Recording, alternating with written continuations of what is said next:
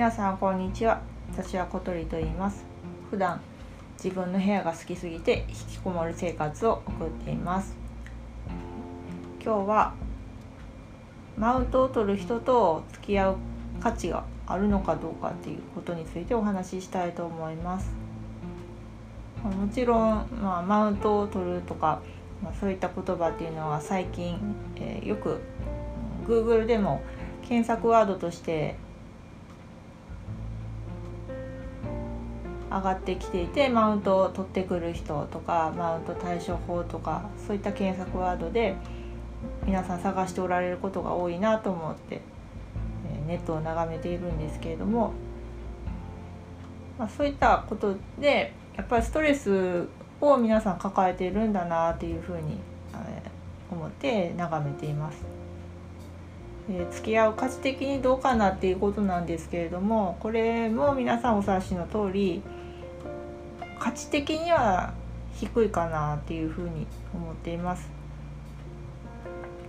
もう職場にそういう人がいたらもう仕方ないんですけれども、まあ、最低限の事務的なやり取りとかそういった関わりでいいかなって思います。こういった人の正体っていうのは、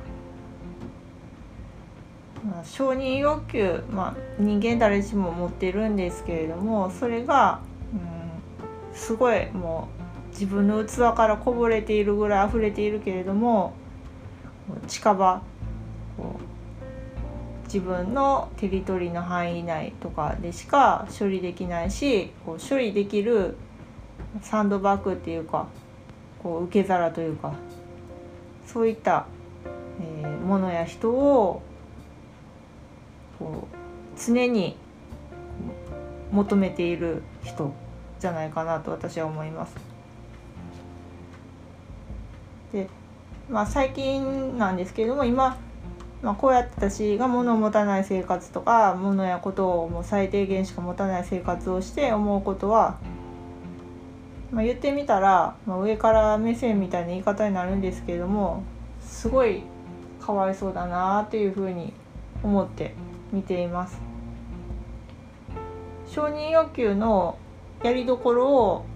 まあ、自分より下のレベルでしか処理できないっていうのがすごいかわいそうだなってってやっぱり思ってしまいますね。まあ、これを私の考えをどう捉えるかっていうのは、まあえー、耳にした方の、まあえー、状況次第かなと思うんですけども私はそう思っています。であかくいう私も物やことをたくさん持っていた時にはそういったマウンティングに、まあ、一つ一つ反応してしまっていました。うん例えば、まあ、知り合いにすごい人がいるっていうことを匂わせてくる人に、まあ、いちいちムカついたりとか、まあ、ムカついてる時は私はそれを持っていないということのコンプレックスを刺激されていたということなんですけれども、まあ、そういったことだったりとか、あと、まあ、ブランド物の服を着ていないこと持っていないことについてチクチク言われたりえ、こんなん普通に持ってるやんとかってこう匂わしてくる人直接言わないのがまた嫌らしいんですけれどもそういった人たちは。でそういう人たちに対してもいちいち真に受けて傷ついたりとかやっちゃってましたね。うん、それもやっぱり、まあ、ここでしか生きられないと無意識に思ってたのかもしれないです私も環境的に他の外にもっと,、えーと楽な世界が広がっているということも思いもつかずにその時は真に受けて傷ついたりとかしていました。で物を少なくしたら、まあ、他の放送でも言ってるんですけれどもそういったことどうでもよくなりましたしで自分の身を置くのにすごく安全な環境を自分で自ら作って、えー、引きこもることができるようになったので、まあ、周囲に、まあ、人はいなくなったっていうこともそもそもあるんですけれども、まあ、変な変なと言ったらあれですけれども、えー、マウントを取る人が周囲にいなくなって、とても快適な生活を送れています。でこれがもしこう外と関わることがあるようになったとしても、ここの考え方があの後ろに戻ることはないと思うので、うん、すごく、えー、これからは楽に生きていけるしマウンティングとかも多分聞こえないふりとかできるんじゃないかなって思ってます。